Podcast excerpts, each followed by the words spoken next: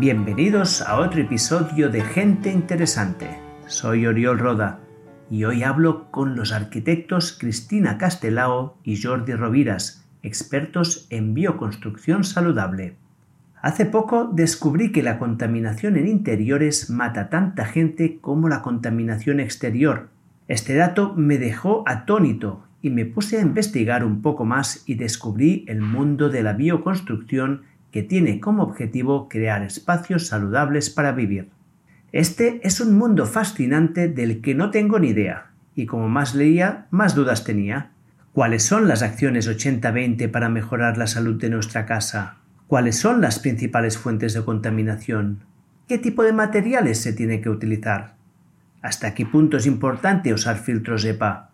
Así que busqué expertos que me pudieran responder estas preguntas y muchas más y tuve la suerte de conocer a Cristina y Jordi, un matrimonio de arquitectos que se dedican justamente a la arquitectura biosaludable y a crear espacios que mejoren el bienestar de sus habitantes. Cristina y Jordi llegaron a la arquitectura biosaludable a causa de una geopatía que sufrieron ellos mismos, y fruto de esta experiencia decidieron ayudar a más gente a mejorar la salud de sus casas. En su estudio de arquitectura, que se llama Roviras Castelao, han diseñado multitud de espacios saludables. Además, imparten clase en la universidad enseñando a las nuevas generaciones de arquitectos cómo usar la bioconstrucción y seguir principios saludables para construir y rehabilitar espacios. En esta entrevista, Jordi y Cristina nos educan sobre las bases para mejorar nuestra casa. Desde cosas muy sencillas y fáciles de implementar hasta los principios que deberíamos seguir si nos vamos a ir a una casa nueva. Para mí fue una conversación muy enriquecedora y estoy convencido que tú también aprenderás cosas que no sabías ni que no sabías. Y sin más dilación te dejo con este episodio de Gente Interesante con Cristina y Jordi y la arquitectura biosaludable. Jordi, Cristina, muchas gracias por estar aquí en este podcast. Gracias a ti. Y me gustaría empezar la entrevista, pues que nos contáis un poco vuestra historia eh, en relación con la arquitectura, ¿no? Porque en la introducción he contado que vosotros os dedicáis a la bioconstrucción y hacer pues, edificios saludables, ¿no? Casas saludables. ¿Cómo empezasteis con esto? ¿Venís de, de, dónde venís? Entiendo que empezasteis con la arquitectura tradicional y en algún momento pasó algo, ¿no? Sí, claro, nosotros somos de una generación de arquitectos que acabamos la carrera en el año 2002 y en la que hablar de estos temas sobre arquitectura saludable, bioconstrucción, era casi como impensable y era cosa de muy pocos, ¿no? Y acabamos la carrera pues, pensando que seríamos grandes uh, arquitectos construyendo edificios de 40 plantas y de 200 metros lineales. Y, y, así empezamos un poco nuestra carrera profesional, enfocada muy, mucho a la arquitectura de ese momento. ¿No? La arquitectura espectacular. Y con los años, bueno, nos encontramos con una serie de, cosas eh, a nivel personal, que en todo caso luego Cristina quizá os contará mejor, que nos derivaron a descubrir todo este mundo de la, bioconstrucción y más que de la, bioconstrucción, de la arquitectura saludable. de qué pasa con aquellos espacios interiores que habitamos y que vivimos en, más de un 90% del, de, de, las horas del día. Y fue lo que comentaba antes, fue debido a temas personales en, las que, en los que llegamos a este mundo y descubrimos un nuevo paradigma y en el que también nos dimos cuenta de la enorme responsabilidad que tenemos los arquitectos cuando diseñamos un espacio relacionado con la salud de los, usuarios, finalmente. ¿no? O sea, está clarísimo que la arquitectura tiene que ser una arquitectura mmm, adaptada a las necesidades del cliente, que tiene que ser mmm, interesante formalmente, materialmente, uh, que tiene que funcionar, evidentemente, pero el parámetro este de la salud es, una cosa que nos quedaba como muy lejos, casi como totalmente desconocida. O sea, en ningún momento nos pensábamos que en función de los materiales o, o, o del asoleo que puede llegar a tener un espacio interior, puede ser más o menos saludable. Esto era casi como impensable. Y ahí descubrimos un mundo que fue un poco, pues, no sé, que, que, Cristina, que fue quien, quien lo vivió en primera persona, en su piel, nunca mejor dicho, pues de ahí pues que nos, nos derivaron a ese mundo, empezamos a rascar, empezamos a formarnos y de ahí que no sabemos hacer otra cosa ahora que proyectar arquitectura ah, bajo estos parámetros de, bioconstrucción que luego te contamos. Cristina, ¿qué pasó? Em, la verdad es que éramos jóvenes, somos jóvenes todavía, pero éramos muy jóvenes y mi salud estaba muy mal. Mal eh, de no dormir, de estar cansada, de, tener problemas en la piel graves, de eh, bueno, muchas cosas que, no funcionaban bien. Dolores crónicos en, las articulaciones.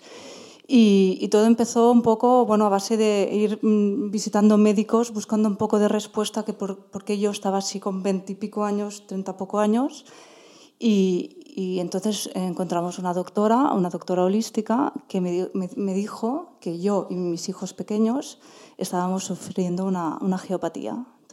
Nos quedamos, ¿una geopatía? ¿Una geopatía? ¿Qué, quiere decir una geopatía? Bueno, yo le pregunté lo mismo. yo le pregunté lo mismo y me dijo, eh, eso quiere decir que donde el espacio donde tú pasas muchas horas, donde duermes o quizá en, en lugares como lugares de trabajo, eh, tienes una afectación em, pues en, el lugar, en, el, en el espacio donde, estás. ¿Qué es esto? Qué pasada, ¿no? ¿Cómo, cómo puede ser, no? Después de, después de estar 10 años encontrándome mal y de visitar muchos médicos, mmm, dijimos con Jordi, tenemos que probar qué es esto, qué es una geopatía. Entonces eh, nos recomendaron que en casa nos viniera un, una persona a hacernos un estudio ambiental de nuestra vivienda y, sí, sí, lo hicimos enseguida. Em, estábamos en una situación bastante desesperante de salud, ¿no? La mía, concretamente, y la de nuestra hija pequeña, ¿no? Entonces, eh, este es un geobiólogo que vino, que vino a casa, nos hizo el estudio y nos dijo que teníamos una corriente de agua que nos afectaba en, en, nuestra cama, concretamente en mi parte y en la cuna de, de, nuestra hija, y que era una afectación de que realmente no descansabas por la noche, no recuperabas. Entonces, al no recuperarte y no regenerar, al día siguiente eh, bueno, lo, que, lo, que, sabemos que supone no dormir, ¿no? Con más cosas, habíamos, también teníamos eh, muchos wifis que nos llegaban, muchos eh, teléfonos inalámbricos, bueno, había bastantes cosas y bueno, lo, lo, solucionamos moviendo camas, desconectando, desconectando cables em, y vamos a probar. Y, ¿Y, ahí empezó todo. Mejoramos. ¿Sí? Empezamos a dormir, empezamos a encontrarnos bien. El, por la mañana estábamos, los niños estaban de buen humor. Fue increíble. Entonces, este, este geobiólogo eh, nos puso un poco cómo puede ser que seáis arquitectos y que no, que no sepáis de, de las, que, que, los espacios donde habitamos realmente nos pueden afectar a la salud o nos pueden mejorar nuestra salud. Eh, bueno, fue como un punto de inflexión importante. Y entonces es cuando él me recomendó hacer un máster de bioconstrucción y me tiré de cabeza. Entonces, estudiar el máster de bioconstrucción fue como la, al, al, al, inicio fue como la punta del iceberg, ¿no? Porque eh, habían tantas cosas que desconocíamos que realmente nos perjudicaban en nuestra salud o que nos podían mejorar, que, fue, fue, fue increíble. Y, y, antes de que entremos en, específicamente en los elementos de la contaminación interior, por curiosidad, ¿cómo identificó que tenías una geopatía? ¿Qué vio para que se diera cuenta que era esto y no otro problema intestinal o un problema, yo qué sé, de cuál inmunológico? Bueno, al final la salud eh, incluye muchas cosas, ¿no? Pero en, el estudio ambiental, cuando te vienen a hacer en, casa los espacios, eh, traen máquinas ¿no? Hay máquinas que, miden eh, los campos electromagnéticos eh, que te vienen del exterior, los que te vienen del interior, cómo está tu, instalación eléctrica, muchas cosas. ¿no? La cualidad eh, eléctrica eh, es medible. Eh, y luego también hay toda la, toda la parte de la tierra, energías de tierra, que esto lo miden porque son personas con alta sensibilidad y lo hacen con péndulos o con varillas aunque también estas personas mm, lo hacen con estos métodos, pero también existen em, aparatos medibles para, para, que controlan las frecuencias donde te afectan, donde se afectan. Vale, pues si acaso entremos entonces en cuáles son los, los elementos de la contaminación interior, porque eh, no sé si os acordáis además que un día os mandé a un artículo de la revista Nature que de hecho yo tengo que confesaros que hasta ese momento era un tema que desconocía en absoluto, pero cuando leí el artículo de la revista Nature, que es como la referencia, ¿no? Es de las tres grandes del mundo de la ciencia, que decían que la contaminación interior es, mata tanta gente como la contaminación exterior. Lo que ellos creo que se centraban más en elementos químicos, sobre todo yo creo que en químicos y en, y en, la calidad del aire, pero entiendo que vosotros vais más allá de esto, ¿no? O sea, ¿cuáles serían los elementos que determinan esta, que una casa sea saludable o no? Hay varios, ¿eh? Hay muchos, ¿eh? Los podemos separar en tres familias. Pero uh, un, poco, enfatizando un poco a lo, que, a tú comentabas, la OMS, la Organización Mundial de la Salud, lleva años uh, alertando de que los espacios interiores están entre 8 y 10 veces más contaminados que una calle de cualquier ciudad. 8 y 10 veces. Entre 8 y 10 veces más contaminado un espacio interior. Oh, es muchísimo esto. Que, que, que, la contaminación que puede haber en la calle Montané o en la calle Balmes aquí en Barcelona. O sea que es. es uh, ¿Pero por qué? Porque en, en, un espacio interior se concentran la contaminación que nos llega del exterior, más la que se genera en un espacio interior, más todavía si no ventilamos. O sea, lo que se genera ahí dentro es, es, es, es una condensación de tóxicos que tiene, que tiene todo el sentido común del mundo. ¿no? ¿Cómo podríamos explicar un poco qué tipos de, contaminación hay? Pues bueno, los podemos separar entre uh, los que vienen de origen biológico, que son aquellos que provienen de, una mala ventilación, de una demasiada excesiva permeabilidad de los espacios, de trabajar con materiales que no tienen capacidad higroscópica, que no respiran, que no son permeables. Y entonces cuando hay un exceso de humedad en los espacios interiores, lo primero que provoca es la aparición de hongos, de bacterias o de, este tipo de tóxico, ¿no? que, además es muy perjudicial para la salud. O está comprobado que hay un tipo de hongos que realmente te pueden llegar a enfermar uh, de forma muy grave. O sea, que es una cosa que, que a veces lo vemos ahí, que, que aquella mancha de humedad pero que, que, puede llegar a ser muy grave para la salud. ¿no? Y estas derivan principalmente de esto, de una, mala, de una mala ventilación de los espacios y de una excesiva permeabilidad de los, de los espacios interiores. Luego están la contaminación más, más física, que es la que proviene de lo que hablábamos antes de, de la contaminación eléctrica y electromagnética derivada tanto de las fuentes naturales, las que nos vienen del, del, de la Tierra, ¿no?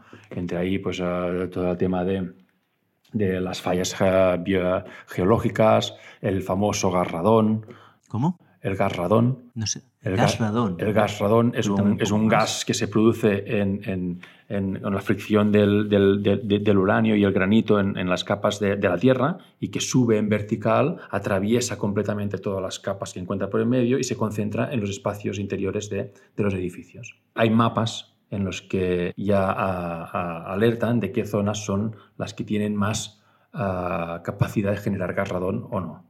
En zonas donde hay un subsuelo muy, muy pétreo, en Galicia, por ejemplo, o aquí en Cataluña también, tenemos muchas zonas y hay unos mapas que te avisan pues, que aquí hay, hay, muchas posibilidades de que tengas gas. Y el gas radón piensa que es la segunda causa de muerte de cáncer de pulmón.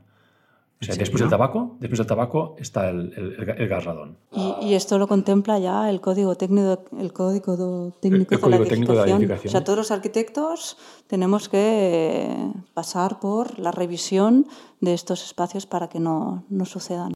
Y, pero es una cosa muy reciente. O sea, llevamos años hablando del gas radón y ya hace quizá un par de años que el Código Técnico de la Edificación ha incorporado el gas radón como un problema que hay que, que hay que solucionar desde el inicio del proyecto. ¿Cómo? Sencillamente ventilando la base de la casa, lo que se llama un forjado sanitario. Hacer la casa un poco más elevada del terreno y ahí generar una cámara para que ventile, para que el gas radón se vaya. Ya está. Solo ventilando ya está. O abriendo las ventanas de la casa mm, por la mañana y antes de dormir, porque si hay concentración de gas radón, al menos tú durante la noche uh, no, no respires una concentración muy elevada de gas radón. Uh, bueno, todo esto es un tipo de contaminación que nos, que nos, que nos llega de, la Tierra.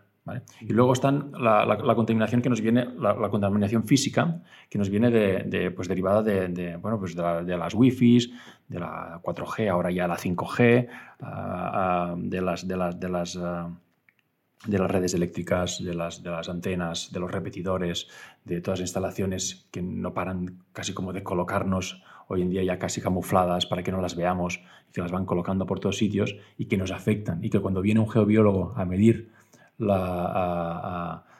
este tipo de parámetros pues bueno, pues lo ves ahí, que la máquina, hay un momento en el que hay algunos puntos en los que se vuelve loca y empieza a pitar y empieza a dar unos parámetros altísimos. Y, bueno, este tipo de cosas hay que cuidarlas, porque es lo que decimos nosotros que es el típico, ah, es, un, es, un, es, un, es, un, veneno, es un enemigo al que no oyes, no sientes y no, y no, lo, no lo palpas. O sea, es, un veneno invisible. ¿no? Todos nos pensamos que, que tener 5G y ir con unos AirPods inalámbricos y, y vivir cerca de una antena, un repetidor de telefonía X, no pasa nada y sí que pasa. O sea, al final esto pasa factura. Esta es la. Yo pregunté, ¿qué, ¿qué, pasa? O sea, porque es, es, que el tema es que he escuchado sobre esto opiniones contrarias en todos los sentidos, ¿no? Hay quien dice que la, la intensidad de esta frecuencia no es nada comparado con el flujo magnético que ya tenemos en la Tierra, otra gente que sí que se pone las alarmas y, la verdad es que estoy un poco confundido. ¿eh? O sea, ¿qué, ¿qué, pasa? ¿Qué impacto tienen las ondas electromagnéticas? ¿qué impacto tienen? Es, es, es, difícil responder a esta pregunta de una manera muy como, pues, uh, pues vamos a tener esto y esto y esto. Es muy, es muy complicado. Lo que sí que está claro es que son tecnologías y, y, y son ondas ele electromagnéticas y, magnéticas que, que, no paran de estresar uh, tu sistema biológico. O sea, al final es un, es un ruido. Cuando oyes una máquina de estas, lo entiendes. Esto es lo que oye tu cuerpo. ¿no? Y, y, y, realmente el cerebro y tu, y, tu, y, tu, y tu organismo lo percibe. O sea, y a partir de ahí que cada uno piense un poco lo que quiera y sí, sí, es que toda la vida hemos estado expuestos porque a la Tierra ya... Bueno, nosotros somos del... del, del cuando, cuando realmente oyes un, o cuando realmente hablas con una persona que se dedica a medir ese tipo de parámetros y te habla ya de casos más particulares, que yo creo que ahora no vienen a caso, porque también sería hablar por hablar, pero, pero nosotros estamos convencidos de que sí, que es una cosa que, que afecta y que estresa eh, el cuerpo. Más sobre todo durante... durante tampoco hay que volverse muy radical en ese tipo de cosas. Es el mundo que nos ha tocado vivir, evidentemente, y, no pasa nada. Lo que sí que hay que intentar proteger es uh, aquellos espacios en los que pasamos más horas y especialmente aquellos espacios en los que nos regeneramos, que es el dormitorio, generalmente. ¿no? Si ahí tenemos que dormir entre 8, 9, 10 horas, pues que este espacio esté protegido de todo esto lo máximo posible, yo creo que solo es, es positivo para la salud. Por tanto, puedes tener, vivir con tecnología, eh, ¿no? Mm, con una cierta normalidad, pero cuando mm, te vas a dormir, apretas un botón y desconectas claro. todo, ¿no? Entonces, yo creo que esto es como lo mínimo, ¿no? Es como la higiene, ¿no? Eléctrica que deberíamos saber todos, ¿no? Para dormir, todo apagado, todo modo avión, como lo, lo principal, ¿no? Luego, si tú durante el día eh, recibes, eh, ¿no? Wifi y, y agresiones de, de, eléctricas y tal, bueno, tampoco no... Mm, bueno, tu cuerpo, si luego descansa y se regenera, pues va a estar fuerte para poderlo aguantar, ¿no? Sí, de hecho es una, una, cosa que hace mucho tiempo, junto con, con, Néstor, que es con quien he escrito el libro de dieta cetogénica, hicimos un curso sobre el sueño y uno de los capítulos era el templo del dormir, ¿no? Y, y mucho de, de la calidad de, del espacio de dormir, ¿no? Que había bastantes elementos y esto pues uh, me resuena bastante porque era así, ¿no? Si tienes un buen templo del sueño, la vida es mucho mejor. Y lo digo yo que hoy vengo mal dormido, justamente. No, no, y, totalmente de acuerdo. Y esta es una conversación que tenemos siempre con muchísimos clientes. Y, nosotros creemos que solo mm, cuidando este espacio, el del dormitorio, ya tienes un 80% uh, del trabajo hecho. Pues que, claro, cuando tienes la información y evitas, eh, evitas tener, tener wifi abiertos en casa o los conectas lo mínimo, ¿no? Hay ciertas precauciones que ya, ya no las quieres, ¿no? Por ejemplo, los teléfonos inalámbricos en casa o los, las radiodespertadores también son una bomba, son, o sea, emiten muchísimo. Por tanto, mm, volver al teléfono de el tel, volver más. al teléfono de hilo, bueno, pues tampoco no es cuesta encontrarlos, ¿eh? pero tampoco no es un problema. Así que vosotros en casa usáis el teléfono fijo.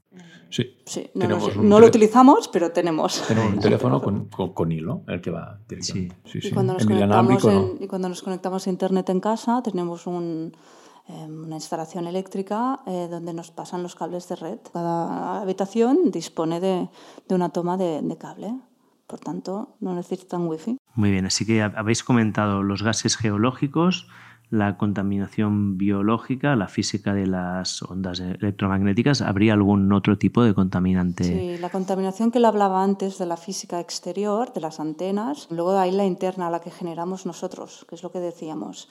Eh, tú puedes estar en tu casa y tener una instalación eléctrica muy antigua. Entonces, cuando tienes una instalación eléctrica antigua, ¿qué pasa? Que estos cables eh, emiten.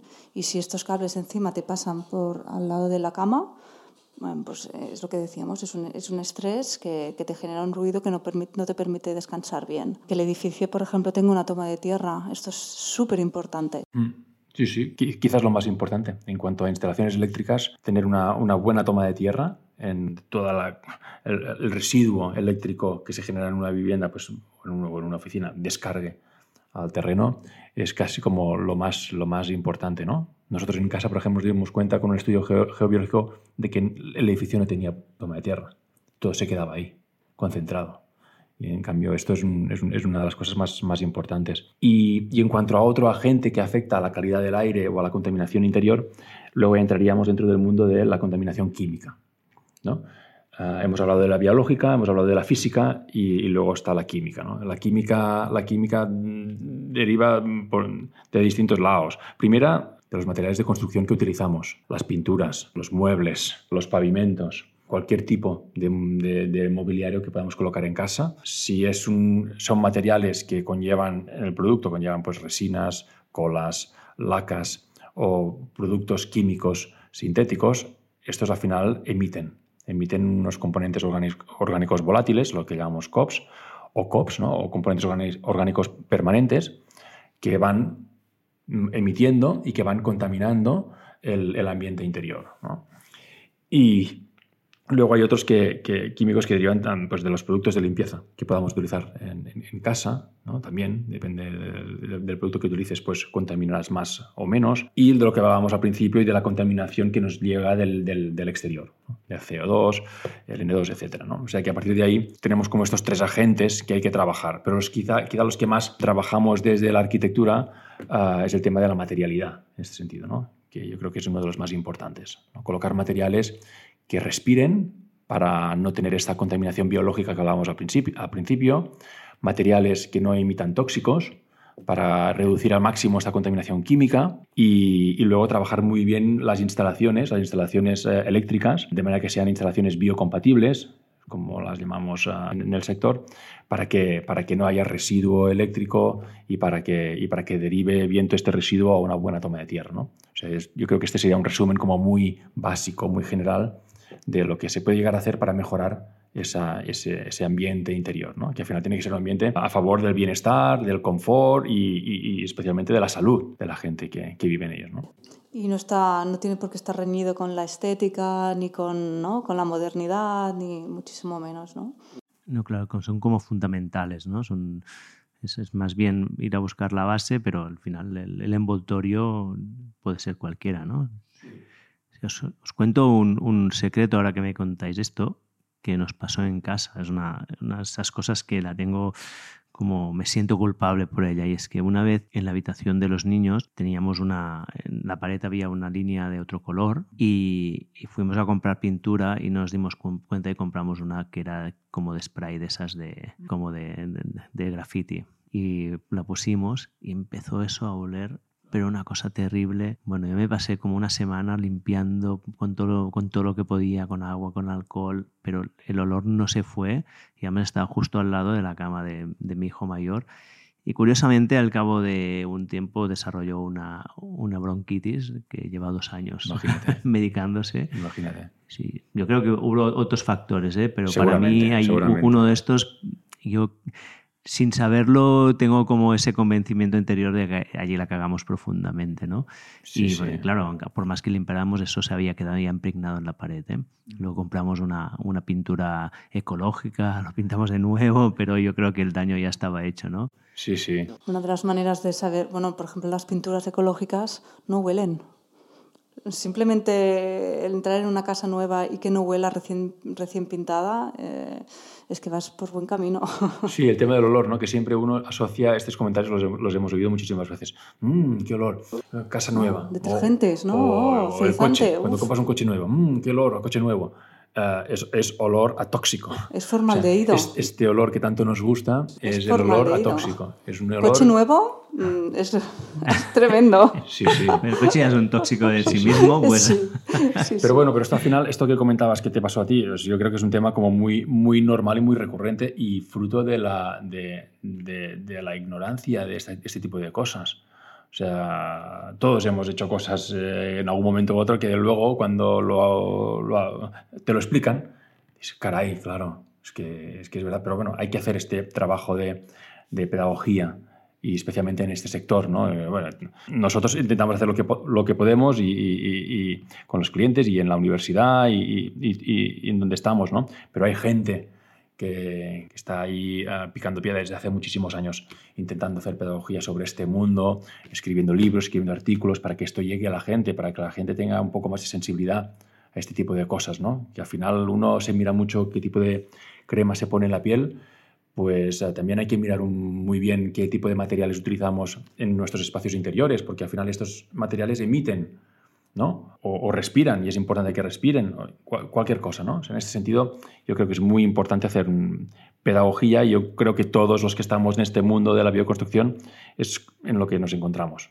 haciendo mucha pedagogía, explicando mucho las cosas, sin, sin dramatismos ni sin, ni sin, ni sin ser muy, muy, muy, muy catastróficos, o sea, porque no hay que serlo, al contrario. Es evitar hacer... y vivir con menos, ¿no? Sí, y, cuando hagas algo, pues bueno, pues, pues intentar preguntar, intentar informarte y, y, ya está, ¿no? Lo que hablabas antes de las pinturas ecológicas. Bueno, pues no, no, no todas las pinturas ecológicas son, son 100% ecológicas también.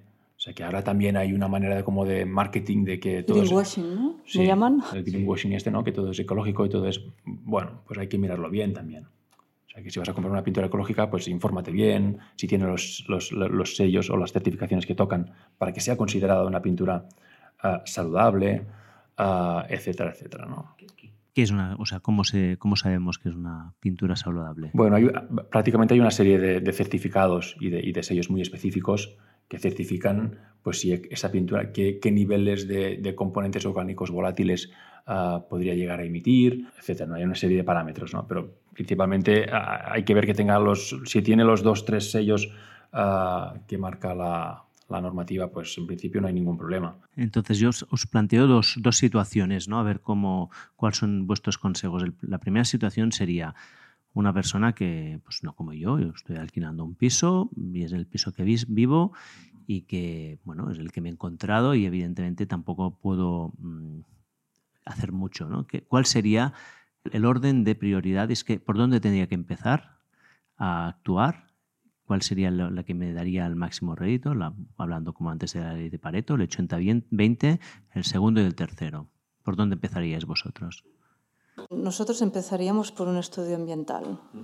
Sea tu piso eh, de propiedad o no, es donde estás viviendo. Por tanto, digamos que un estudio ambiental de, de tu casa nos daría eh, como un mapa eh, de cuáles pueden ser las posibles afectaciones que tienes, que tiene, que tiene tu casa.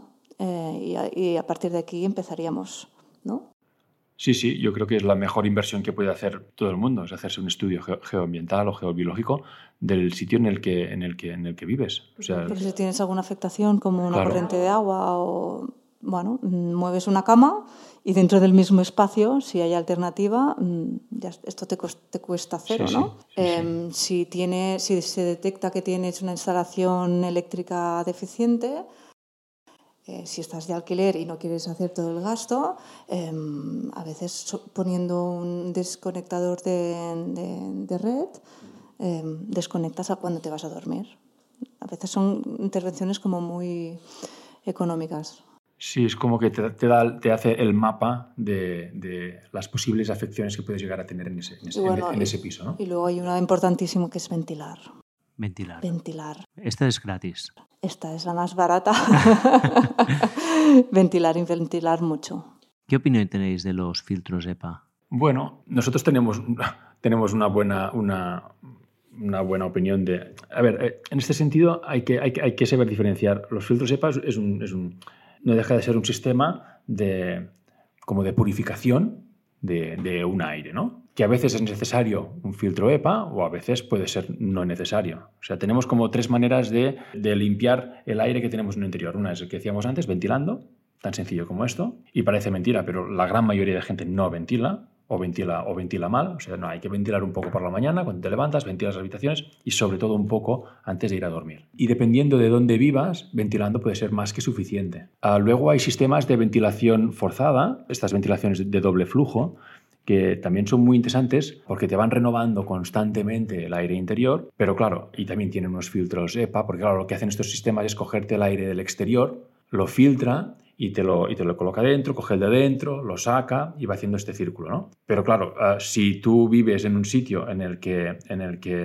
está muy ejemplo, contaminado. En el centro de Barcelona, que está muy contaminado, tiene índices de CO2 pues muy altos, pues parece como raro, ¿no? Me filtro el aire de fuera para colocármelo dentro y el de dentro lo saco fuera y así es como un, un, un, poco extraño el sistema.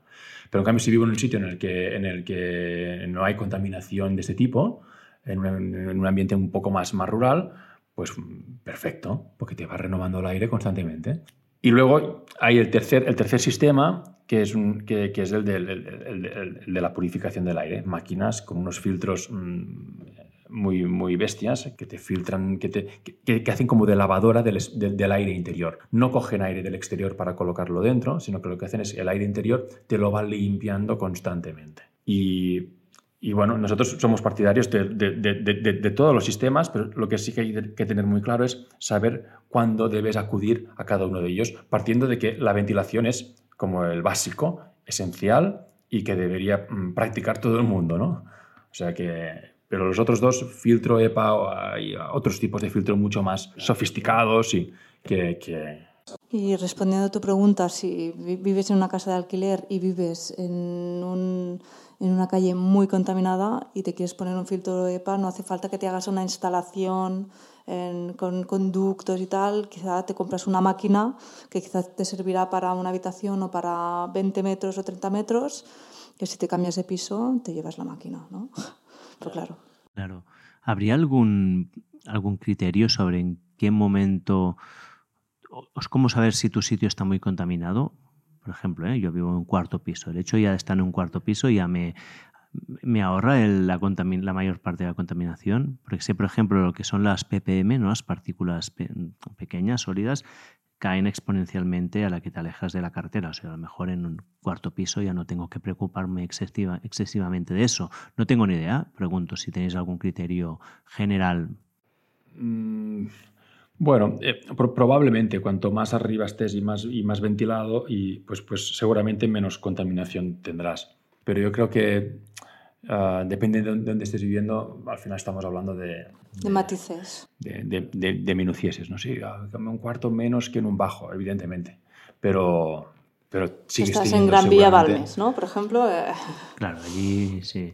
Es una calle muy, muy concurrida, pues. Seguirás teniendo índices muy elevados de, de contaminación que te llega del exterior. Luego otra cosa es la, la que tengas tú ya propia en, en, tu, en tu, interior. ¿eh? Al final estos sistemas eh, acabas recurriendo a ellos, eh, todo el tema de filtros de aire, EPAs, tal, eh, cuando tienes algún miembro de la familia que tiene problemas de alergias o asmáticos, o, ¿no? cuando quieres que imitar, ¿no? reducir esta contaminación eh, para que realmente estén, estén mejor si tú estás bien, no te pasa nada y tal. Vale, o sea, no la consideraríais una solución de primer orden, ¿no? O sea, ventilar es primer orden. No porque cuesta dinero.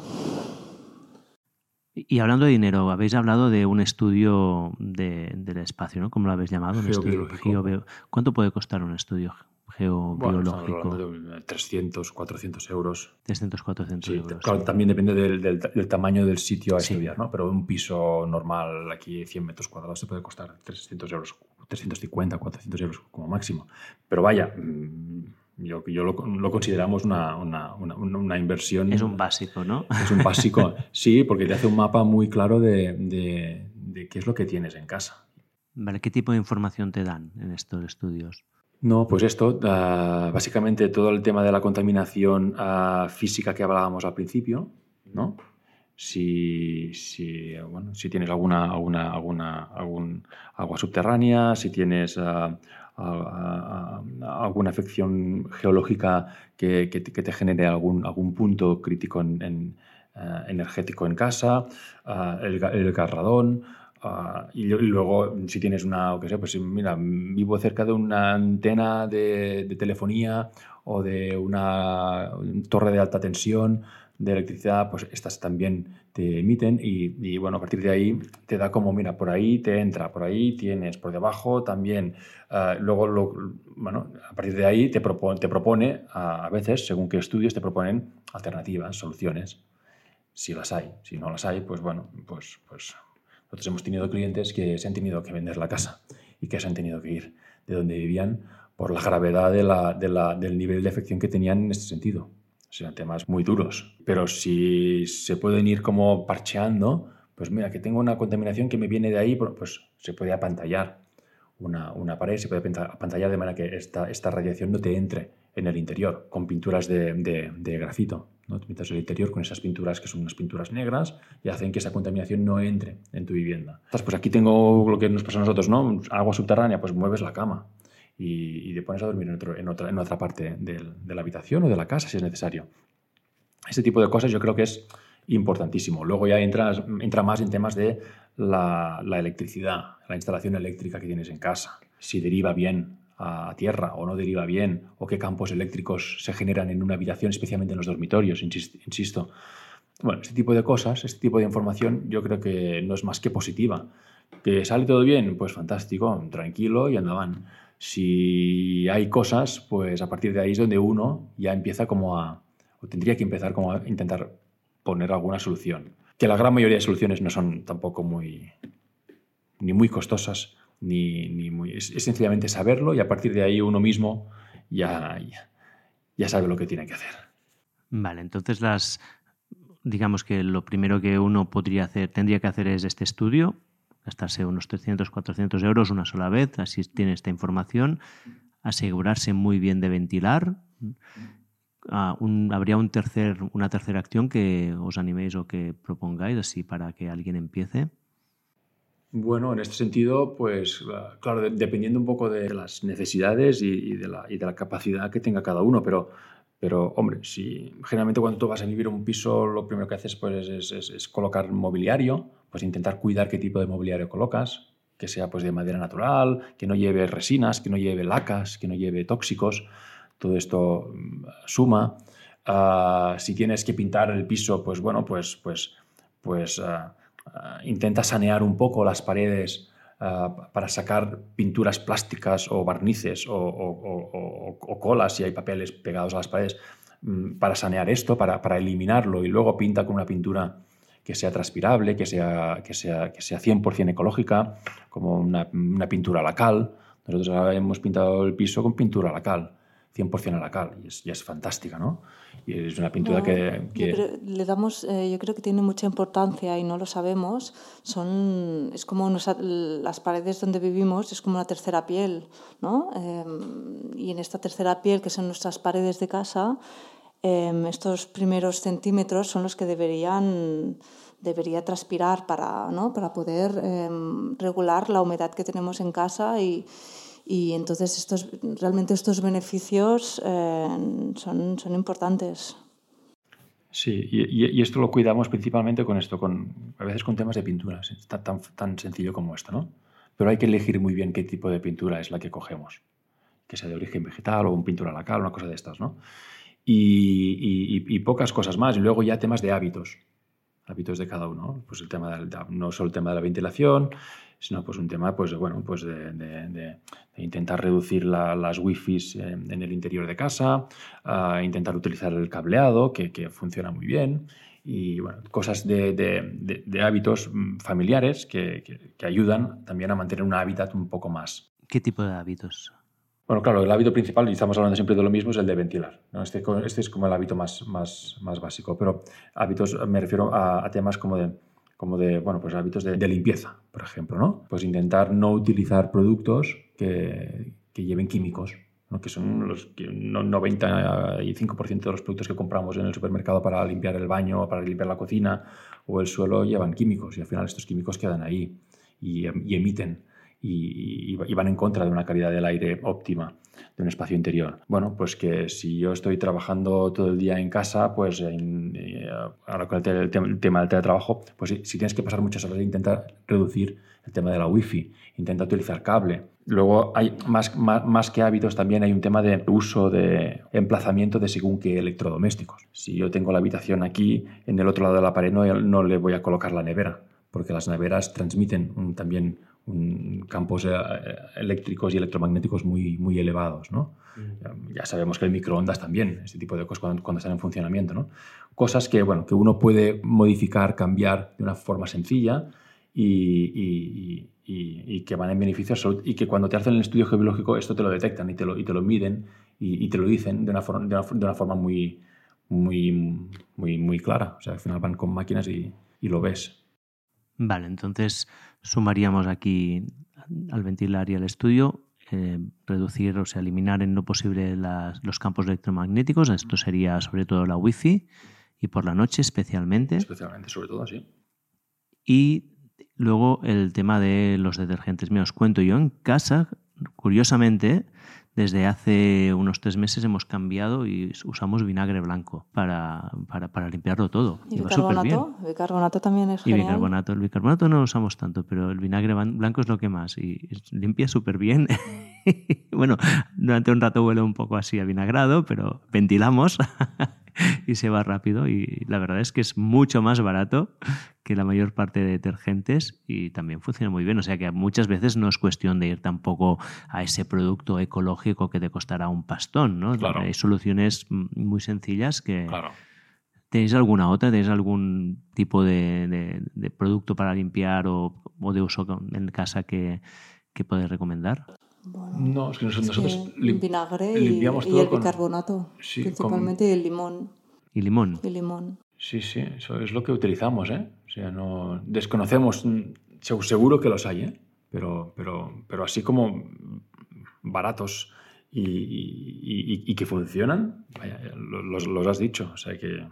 Es tan sencillo, ¿eh? Muchas veces buscamos soluciones complicadas cuando hay respuestas tan sencillas. Sí, sí, sí, sí como el ventilar, tan sencillo como el ventilar, ¿no? O sea, una cosa tan sencilla a veces no somos conscientes de todo lo que nos puede, de lo que nos puede llevar. O sea que... Vale, me, ha gustado que has comentado que es importante ventilar también antes de ir a dormir. Sí. Bueno, em, si, si, estuviéramos en una escuela, eh, en, una, en una aula donde hay 30 alumnos muchas horas, se debería ventilar cada hora. Eso es evidente. O en un gimnasio, una clase de de alta actividad se debería ventilar cada hora. Ah, mm, sistemas mecánicos como de abrir la ventana o sistemas, como Jordi comentaba, de renovación de aire, que entonces sí que tendríamos una calidad de aire constante en todo momento. ¿no? En casa, como si, si es una, un piso viejo una, una obra, no es una obra nueva, eh, mecánicamente ventilas, ¿no? pero a menudo. Si estamos en, una, en un espacio donde tenemos una chimenea, de leña em, con una combustión se debería ventilar más a menudo. ¿no? estos serían como los elementos que tenemos que tener en cuenta si, eh, para eh, ampliar aún más el, tiempo de, ventilación. Y si saltamos allá a lo que sería vuestra espacialidad, ¿eh? si, alguien se está construyendo, se está renovando un piso, ¿hay alguna recomendación diferente a, la que veis, a las que habéis dado ahora de lo que tendría que hacer esa persona? No, en este caso ah, todo, es, todo, es, como más, más, más, más sencillo en este sentido, porque ya proyectamos desde, desde el inicio bajo estos parámetros. Incluso muchas cosas ni las explicamos. O sea, en según qué clientes proyectamos, primero porque nos sale así y, segunda, porque, porque creemos que debe, que debe ser así. Evidentemente, muchas cosas las, las, las, las, explicamos, pero a veces hay cosas como que no, que no es necesario. Pero, pero cuando hablamos de una obra nueva, ah, ahora estamos haciendo una, una, vivienda, por ejemplo, en el, en el Brook, y, y, bueno, claro, también los clientes que tenemos también ya nos vienen a buscar un poco por el perfil profesional que tenemos y todo es mucho más sencillo en este sentido.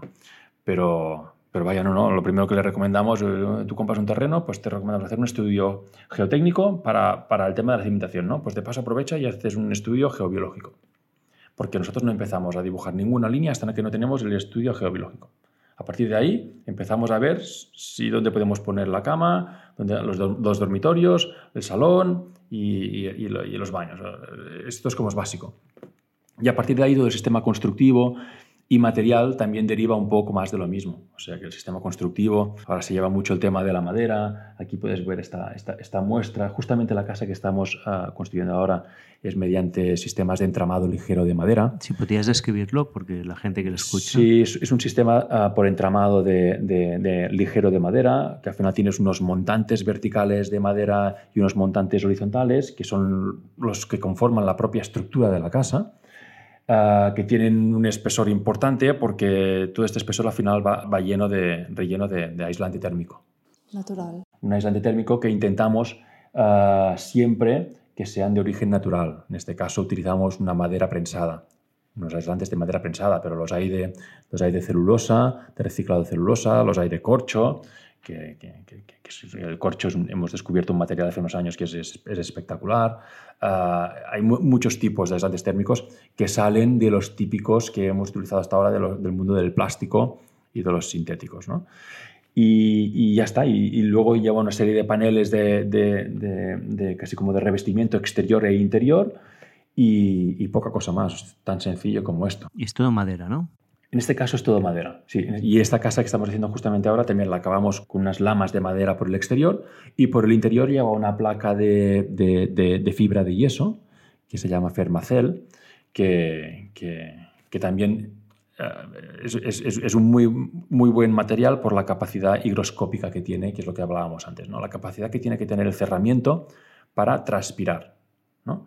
Para que sea también y que, también uh, nos genere un, un, un, comportamiento hidrotérmico muy bueno, que acumule calor para desprenderla en la noche, que es quizá cuando más la necesitamos, o al revés, o que acumule uh, humedad para que si el ambiente interior en algún punto baja de un 40%, que sería lo óptimo, pues el muro sea capaz de revertir esa humedad que acumula durante el día y volverla al interior. ¿no? O sea, el cerramiento tiene que ser como de elemento regulador de temperatura y humedad. Esto es como el, el símil de la ropa, ¿no? Que exigimos cuando vamos a esquiar tener un, un buen abrigo, un, un buen abrigo que, que, nos, que, nos, abrigue, pero que al mismo tiempo transpire. Pues esto es un, ¿no? es un cerramiento parecido, pero en mayor escala. Y, y, una pregunta se me ocurre ahora. ¿Qué tiempo, qué duración tiene una, una, una casa hecha de, de madera, en este caso? ¿Cuánto puede aguantar? Bueno. ¿En tiempo? Sí. Bueno, no, igual que cualquier otro tipo Igual de... que una sí, sí, sí, sí, con- sí, sí.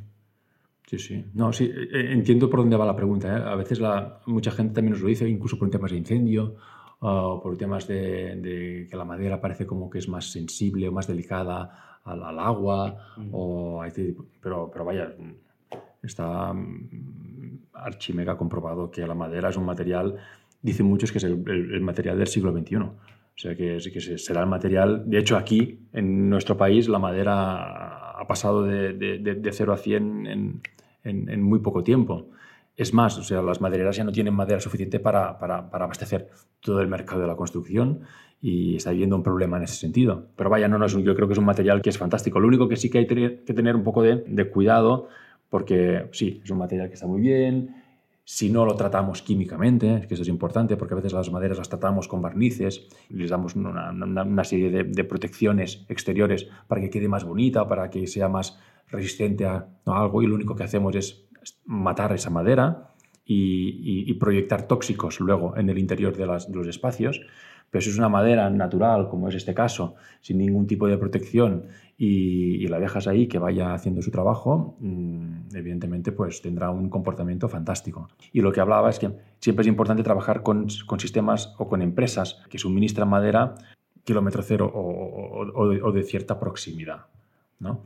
Porque construirte una casa con unas vigas o un entramado ligero de madera, de una madera que te viene de Austria o del Canadá, pues hoy en día a nivel sostenible no tiene, tampoco mucho, mucho sentido, ¿no? Que sí que estamos siendo saludables, pero no estamos siendo respetuosos con, con todo lo otro, que es quizá uh, igual o más importante, ¿no? O sea que hay que tener cierto sentido común en este tipo de cosas y, trabajarlas bien y de la forma más natural posible. Y, respondiendo a tu pregunta, la madera es, es, fantástica en ese sentido. Cuando hablamos de casas de madera, no, tiene por qué ser toda una casa de madera. ¿eh? Nos referimos a, a, la estructura, a la estructura, a los forjados, a las cubiertas. Eh, y luego tú en tu, en tu interior no tienes por qué ver madera o en el exterior tampoco no tiene por qué haber madera.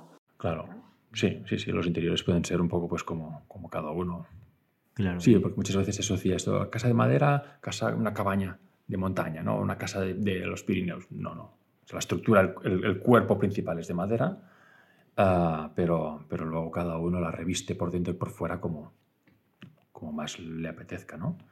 En este sentido, nuestro trabajo es, vale, si no la quieres ver de madera, pues a ver qué le colocamos que vaya en beneficio de esta transpiración, que vaya en beneficio de esta no emisión de tóxicos que le colocamos para que podamos seguir trabajando o, al final tengamos un producto que, que esté bien, ¿no? que se acorde con nuestra manera de entender la construcción y la arquitectura. ¿no?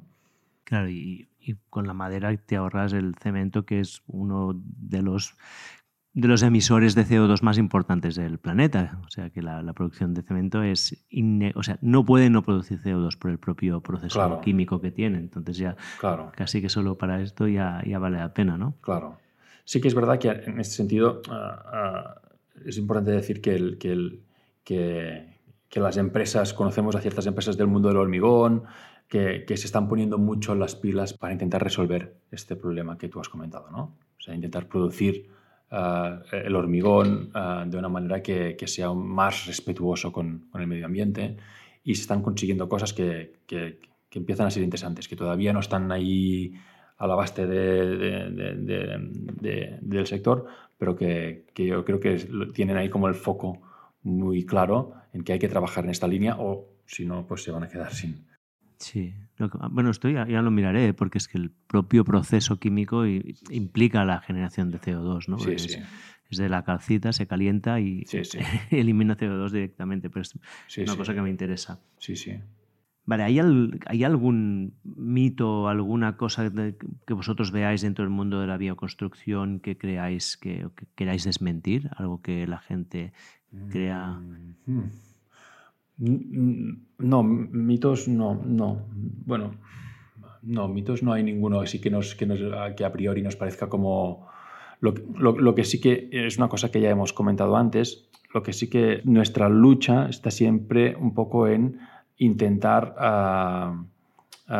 evitar esa imagen de bioconstrucción y, y, materiales naturales y con las casas eh, vernaculares de, barro y paja que, se puedan llegar a hacer y que funcionan muy bien y que es un tipo de arquitectura y construcción fantástica, pero que hay, que hay otras maneras quizá un poco más ah, contemporáneas, más actuales, más modernas, de construir bajo parámetros 100% saludables. Es decir, que lo digo porque muchas veces cuando ah, damos alguna charla o, la gente ve nuestra página web, ah, ¿vosotros qué hacéis? Casas de, de paja y de barro y de, Bueno, pues la tengo que hacer, encantado, porque realmente son sistemas a trabajar con balas de paja y con barro que tiene que ser extraordinaria la experiencia y el resultado. De hecho, hay resultados fantásticos.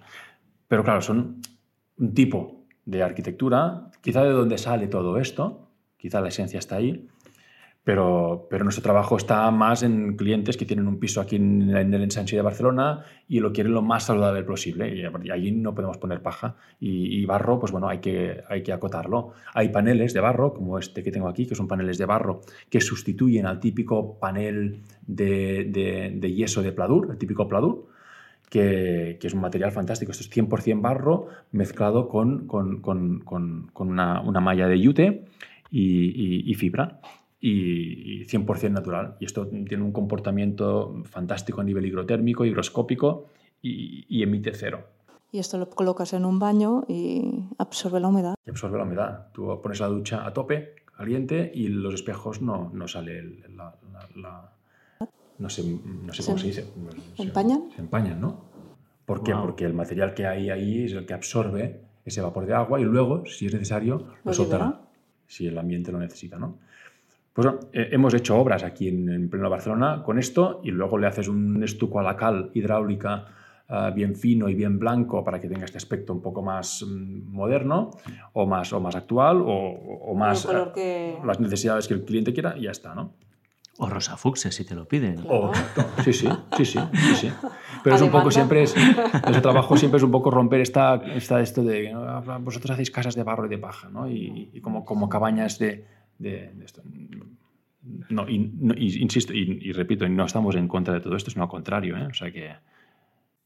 Hay una cosa que es que súper interesante que me estáis contando, que además lo ligo con justamente el, el episodio del podcast que saqué el domingo que es que hablaba con un agricultor que hace agricultura regenerativa, ¿no? Y él me contaba, él viene de nueve generaciones de agricultura, desde 1700 que tiene la finca, unos payés de esos de toda la vida, más hablas con él y, se le ve el acento y todo. Y un día empezó, pues también, igual que vosotros, a plantearse las cosas, ¿no? Y a darse cuenta que el modelo que estaban siguiendo, pues iba, se iba todo un poco al garete, ¿eh? porque la erosión del suelo, pérdida de, de productividad, pérdida de biodiversidad en el, de, la granja, bueno, muchos elementos y empezó a implementar muchas prácticas que al final eran como casi volver a los orígenes, ¿no? Es como, bueno, que en lugar de usar un tractor para arar el suelo 20 veces al año y cargarse 20 centímetros del suelo, no, pues sí se tenía que arar una sola vez, ¿no? Porque antes, cuando tenían la gente iba con bueyes, araba como mucho una vez al año, si es que lo hacía, ¿no? O poner cubiertas vegetales o muchos elementos y no solo ha conseguido pues, recuperar la biodiversidad del suelo, es que ha conseguido en algunos casos aumentar la productividad y reducir los costes, que es lo que podríamos, y tener alimentos de mucha más calidad nutricional. ¿no? Entonces veo como muchos paralelismos, ¿no? Aquí vosotros más en el mundo de la construcción, pero al final es, no me enseñáis, es, como esto será un audio, la gente no lo ve, pero delante mío tengo pues todo de muestras de diferentes materiales y está como lo que usaban en las cabañas de, pues de, de, de la, de la de piedra, ¿no? Un poco es ir a, recuperar muchas veces materiales que con la tecnología parece que todo tiene que ser mejor, pero no, no tiene por qué ser así. ¿no? Hay muchos materiales naturales que funcionan perfectamente bien. Es, como, por ejemplo, esto que decías, las fachadas que durante muchos años eh, se han pintado con pinturas plásticas y que a cabo de cinco años se han tenido que volver a pintar, porque claro, pintura plástica en el exterior pues no funciona muy bien.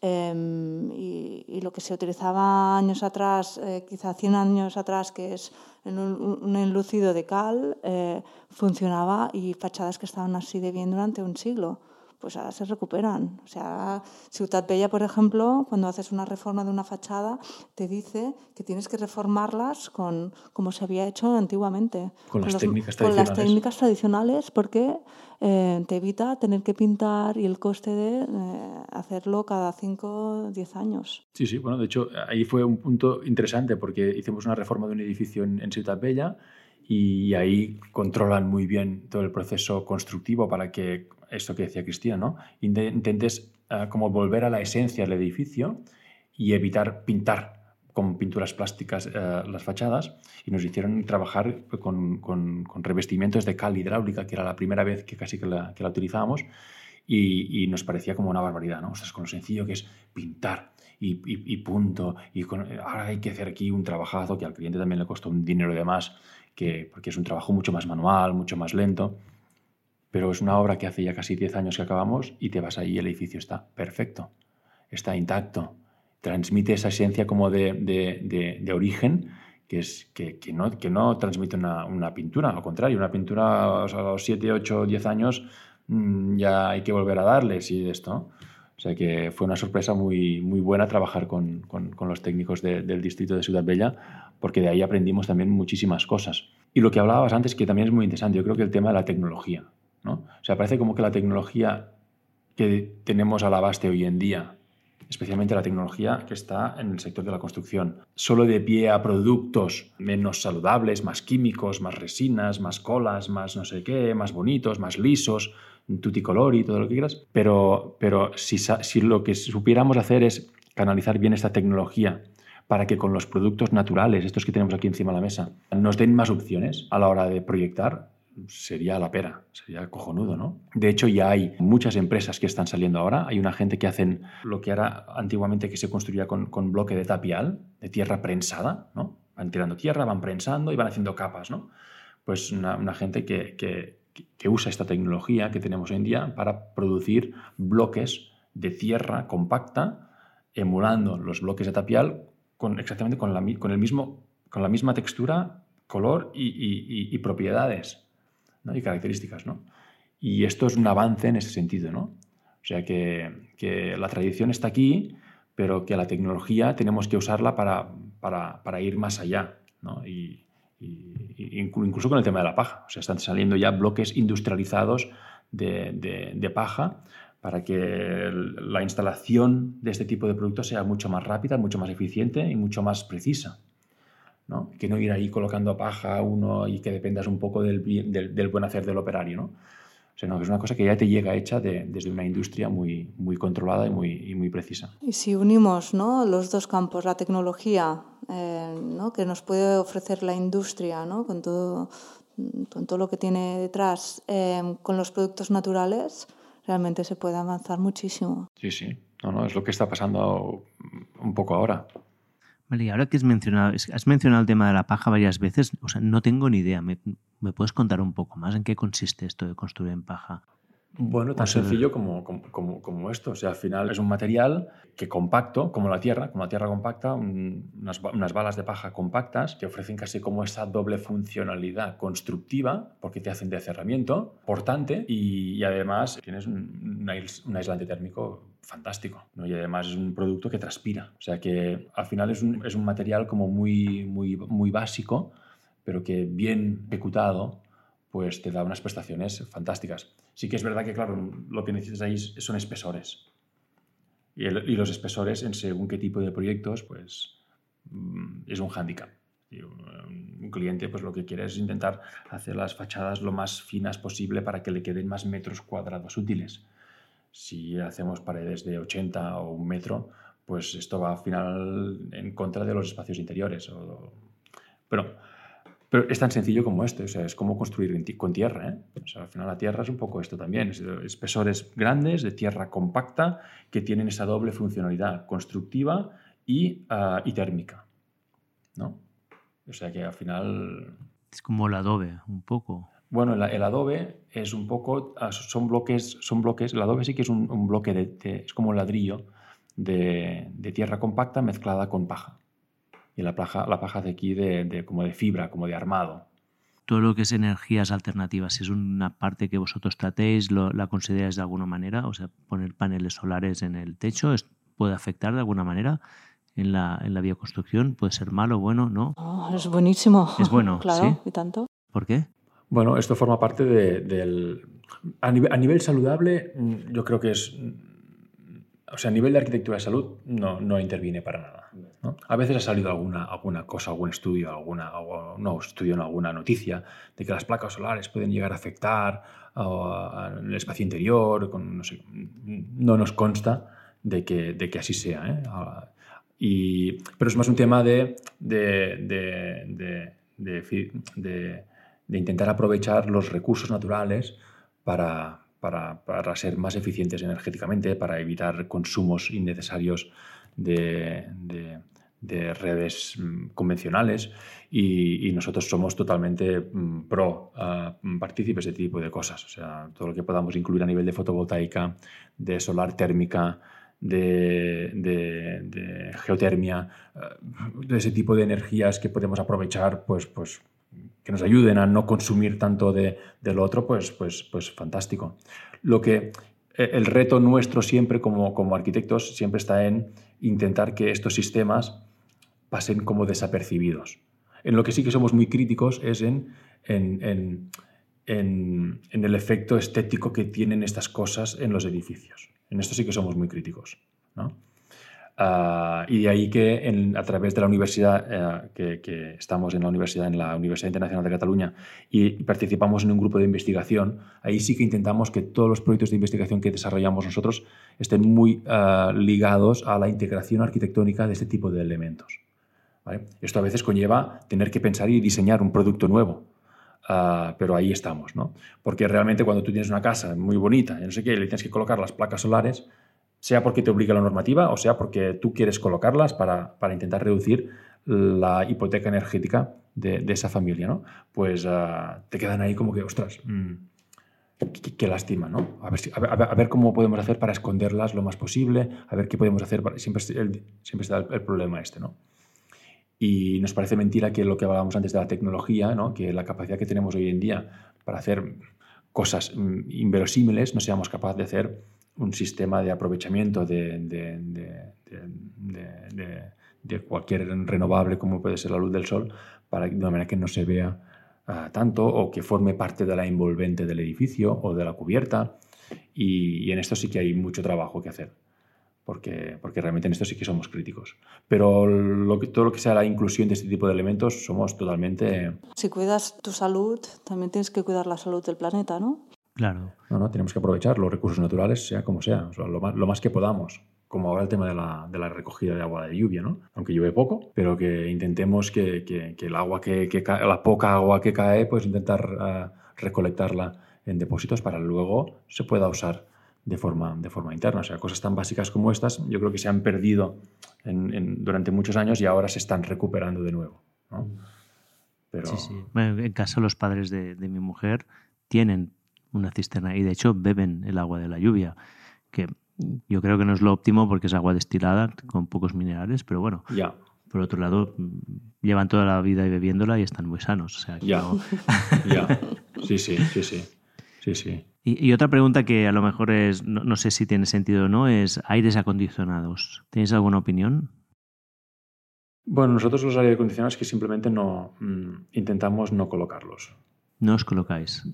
Pero no por un tema de que seamos anti aire acondicionado a nivel de salud, me, me, refiero a nivel de salud. Si bueno, a nivel de salud uh, sí que está comprobado que un aire acondicionado pues, puede llegar a, emitir mucho, mucha contaminación de tipo biológica, ¿no? porque resecan mucho el ambiente. El mismo aire que saca un aparato de estos, pues si los filtros no están muy limpios pueden llevar a, llegar a, contaminar un poco el, el, ambiente interior.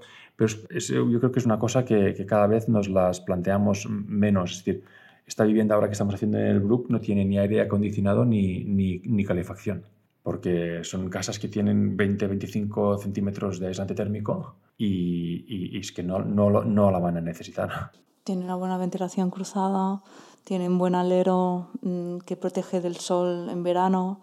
¿no? Si, si constructivamente resuelves lo que realmente hace que tú tengas mucha calor en tu casa, pues puedes evitar el aire acondicionado. No somos fans del aire acondicionado, la verdad. No, a veces sí que hay algún cliente que, bueno, sí, es que yo soy muy caluroso, así pues bueno, pues claro, se, pone y ya está, ¿no? split y colocas el aire acondicionado, pero, pero, o sea, ni estamos ni a favor ni en contra. Hombre, estamos en contra de intentar, a, a favor de intentar reducir al máximo mmm, la inclusión de máquinas en un edificio, porque una máquina al final implica consumo y aire caliente para el exterior también. exacto. o sea, todo lo que está, sea como casi como eliminar este tipo de elementos, pues, pues perfecto. Pero, pero bueno, como decíamos antes, tampoco hay que ser radical en estas cosas. Si tienes un cliente que quiere aire acondicionado, pues se coloca y punto. En todo caso, luego hay que pensar a lo mejor qué, qué placas fotovoltaicas de más tienes que colocar para abastecer el consumo de, de esa máquina de, de, aire acondicionado, ¿no? Pero, pero bueno, en este sentido no... Pero lo bueno sería casi como que esto, ¿no? Las casas que que por sí solas no requieran de este tipo de cosas. Yo creo que aquí está un poco el, reto de, nuestro trabajo. Vale, entonces, y otra pregunta que se me ha quedado en la recámara, que a lo mejor es ya un poco tarde para hacerla, ¿eh? pero habéis mencionado así tangencialmente a algunos clientes que, habían, que os habían venido ¿Os atrevéis a mencionar algún caso de situaciones, aparte de la que tú, Cristina, ya has mencionado, de que tú viviste en propia carne, otros casos de gente que haya sufrido algún tipo de problema a causa de la vivienda? Siempre para la persona que, los que habrán llegado hasta aquí, seguramente ya es que les interesa el tema. ¿eh? O sea, esto a lo mejor habría estado mejor al principio para convencer sobre la importancia de la bioconstrucción, pero bueno, ya que estamos aquí, lo ponemos ahora. Si sabéis de algún caso que os atrevéis a comentar, de, que, habéis, visto. Sí, sí, no, no. Y, sí, sí. Yo creo que fue una de las primeras experiencias que tuvimos después de hacer el máster de bioconstrucción y después de, hacer varios estudios y de tener relación ya con varios geobiólogos, pues que hubo un, geobiólogo que nos recomendó a una, familia que tenía una casa en el Maresma y, y que él había enfermado de cáncer de, de algo, no sé, había enfermado, ¿no? y que después de ir a muchos médicos, muchos médicos les pasó un poco como a nosotros, ¿no? Al final alguien les dijo, hacer un estudio. En la casa. A ver, que, a ver, que no, que, no tengáis... Y sí, sí, se demostró que en aquella casa, en el Maresma, pues ya estaba muy afectada por una antena de, de, telefonía que tenían muy cerca y que emitía una barbaridad, ¿no? Y, que resultaba pues que luego ellos atando cabezas, pues sí, que todos los, los, vecinos de todas las casas que estaban ahí en Hilera habían enfermado uno tras otro. Y esta casa hay que venderla. Bueno, hicieron un estudio eh, que les dijo venderla, hicieron otro estudio, otro estudio, hasta el final era evidente que tenían que, que irse. Y se tuvieron que vender la casa de sus sueños porque una familia que habían comprado hace, hacía pocos, pocos años aquella casa, eh, en la cual estaban encantados, y se la tuvieron que vender para buscar otra. Y la primera reunión que tuvimos aquí en el estudio fue un, fue un drama. O sea, fue una, reunión de estas en las que no sabíamos muy bien cómo ponernos porque el trauma que tenían esta gente era muy grande. ¿no? Nos hemos tenido que vender nuestra casa, ahora nos estamos en un piso de alquiler y estamos buscando otra casa en la que poder formar uh, ese hábitat que, que, queríamos ahí, pero en otro sitio que sea más saludable. Y, bueno, una, una, gente mayor en las que habían lágrimas y nos quedamos como, ostras, ¿qué hacemos aquí? Y luego les, les acompañamos ya desde un inicio en buscar aquel solar o aquella casa a, a reformar a, que cumpliera con unos mínimos a, a nivel de salud. ¿no? Y ahí sí, íbamos de la mano con el geobiólogo y fuimos a ver casi como tres o cuatro sitios distintos, este no, este no, este no, hasta que al final encontramos una en el mismo municipio en el que vivían que, que sí, que encajaba perfecto a nivel de contaminación uh, electromagnética natural o cualquier tipo de, de, esto está perfecta, el ambiente era perfecto, uh, un sitio muy tranquilo y, y, una casa de veraneo de una gente que se tuvo que rehabilitar toda de nuevo para adaptarla a una primera vivienda para esta familia. Y no, no, y la verdad es que fue un trabajo en el que aprendimos muchísimo y yo creo que de los más gratificantes, porque además es una familia en la que tenemos muy buena relación y de vez en cuando pues nos invitan a comer y vamos ahí a, o a merendar o a desayunar. Y lo más importante, se sienten súper bien en su Esto casa. es lo que iba a preguntar. ¿Mejoró Esto su, es- salud? ¿Su salud mejoró? Sí, sí, sí, sí. Sí. La Sí. salud mejoró, sus caras mejoraron, o sea, tú vas a verles ahora y, y te transmiten otra, otra energía. Y, y- y sin nosotros preguntar nada y sin nosotros decir nada, el primer comentario que nos hicieron un año después, un año y medio después de volver ahí, y digo, chicos, qué bien que estamos en esta casa. Pero es que no lo decimos nosotros, sino que nos lo dicen nuestros amigos cuando vienen a comer. Qué bien que estáis en esta casa. Se respira como un ambiente como de... Y la gente no sabe cómo, muy, bien cómo explicarlo, pero todo el mundo que viene nos dice lo mismo. Y claro, este es el mejor premio que podemos tener nosotros como, como profesionales. Y, y- la gente, y ellos también, están perfectos y disfrutan de la casa y incluso espacios que habíamos pensado para, para, para una serie de cosas, ellos lo utilizan para otras, porque o sea, que es, es fantástico. ¿no? Yo creo que es uno de los ejercicios profesionales y personales más, más intensos Sí, porque de hecho teníamos una responsabilidad enorme, ¿no? Con el encargo, eh, quiero una casa sana, quiero una, una casa eh, que sea em, tan bonita como la que teníamos em, y nos queremos encontrar bien. Era un, era un reto era un reto importante, ¿no? Porque aparte la casa que, que se compraron era una casa vieja, de veraneo, que hacía mucho frío, hacía mucha calor, o sea, tuvimos que ponerle un abrigo de pieles en, en su, en su fachada, eh, tuvimos que ampliar, porque claro, tampoco no, le faltaban espacios que, que ellos requerían. Bueno, tuvimos que hacer muchas cosas eh, y yo creo que el resultado fue muy bueno. Fue un buen ejercicio, sí, sí. Qué chulo, qué interesante.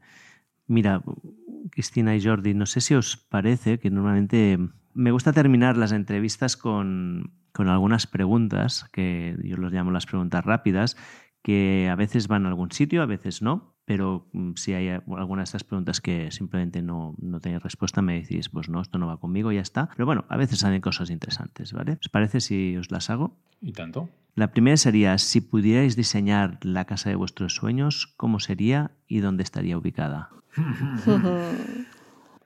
Ostras, uh, a mí se me hace difícil responder esta, esta, esta pregunta porque, porque no lo tengo muy claro, pero mm, así como siguiendo un poco la... Yo me imagino, en, en aquí en, en, en Valle Empordà, en cualquier sitio de estos que hay por ahí que son fantásticos, con una casa que sobre todo esté uh, muy conectada con el exterior. Yo creo que esto sería como el, el, punto principal. Más que a nivel estético, a nivel mm, que tuviera muchísima conexión con el exterior y que tenga espacio exterior en el que poder salir, en el que poder gozar del espacio eh, exterior. ¿no? Yo creo que es como la premisa mm, número uno. Yo soy un poco más urbanita y vivir en la ciudad me gusta. Eh, como me gustaría que fuera, que fuera mi ciudad, eh, sería viendo en mi ventana mucho verde y que el aire fuera limpio, ¿no? Y que no hubieran, o que hubieran muchos menos coches, ¿no? Y luego tener la familia cerca. Yo creo que el mejor hogar es el que, el que tienes la gente que te quieres cerca. Muy bien. ¿Qué consejo daríais a alguien que está pensando en estudiar arquitectura o que quiere enfocarse en la bioconstrucción y la sostenibilidad? Bueno, es que ya los, los, damos a menudo, ¿eh? porque, como decía antes, nosotros somos profesores de, de, de, de universidad y tenemos alumnos ya desde primero de carrera y ya intentamos hablarles de, bio, bioconstrucción esto que a nosotros no nos ocurrió durante la carrera y que luego cuando lo descubrimos nos, nos pareció como, ¿cómo, ¿cómo es posible que en una facultad de arquitectura o en las facultades de arquitectura, porque no se, habla, no se hablaba en ninguna de las facultades de arquitectura de, al menos de este país, uh, cómo nadie nos, nos, habló de esto, ¿no?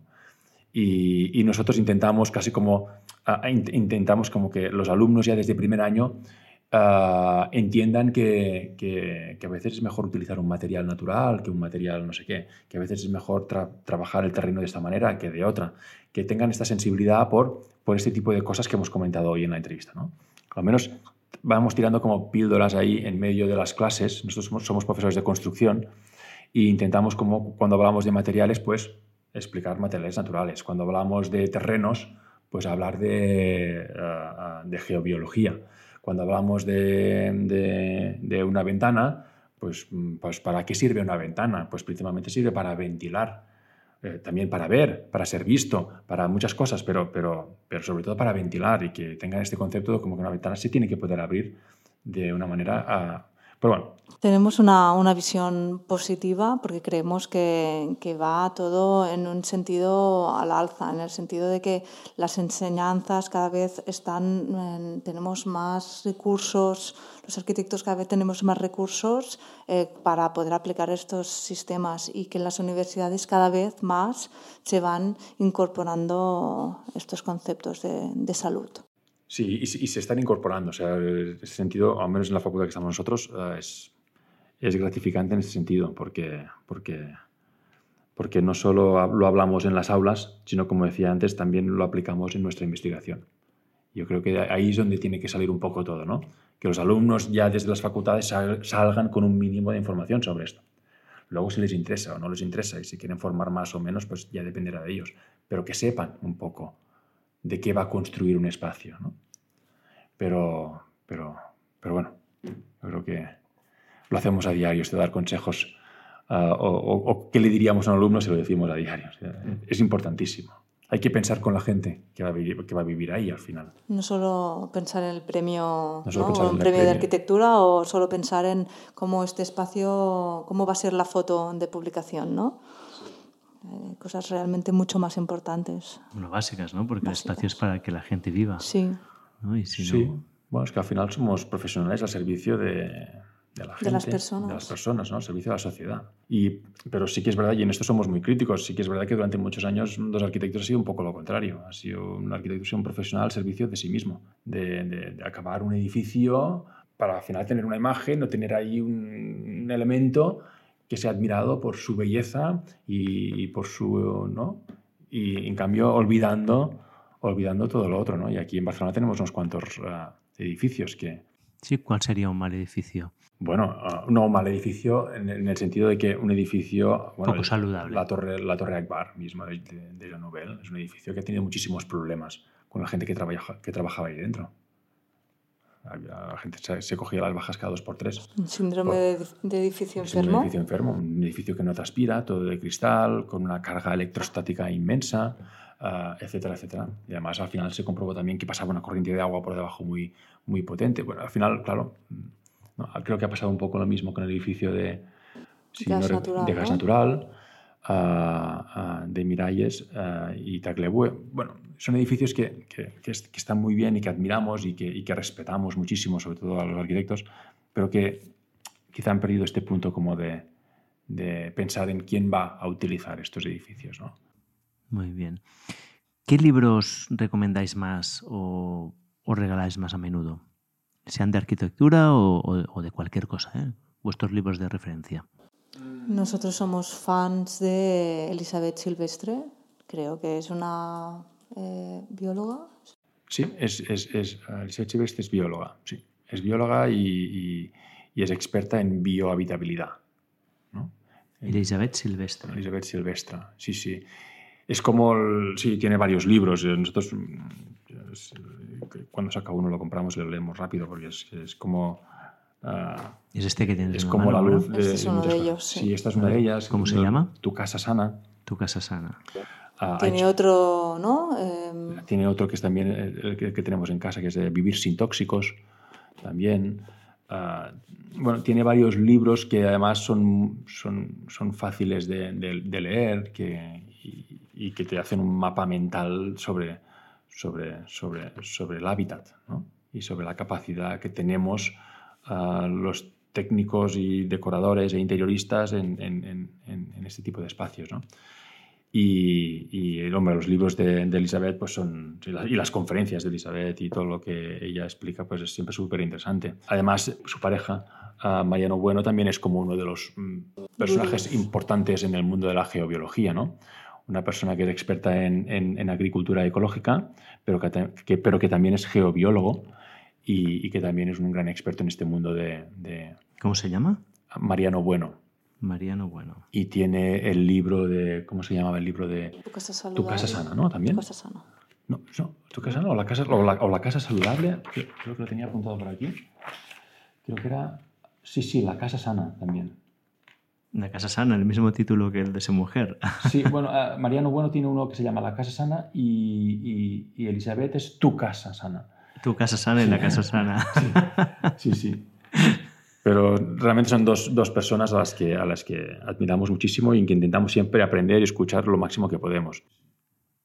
Muy bien, pues muchísimas gracias por vuestro tiempo, ha sido un placer. A ti, ha sido un rato muy interesante. Y así termina otro episodio de Gente Interesante.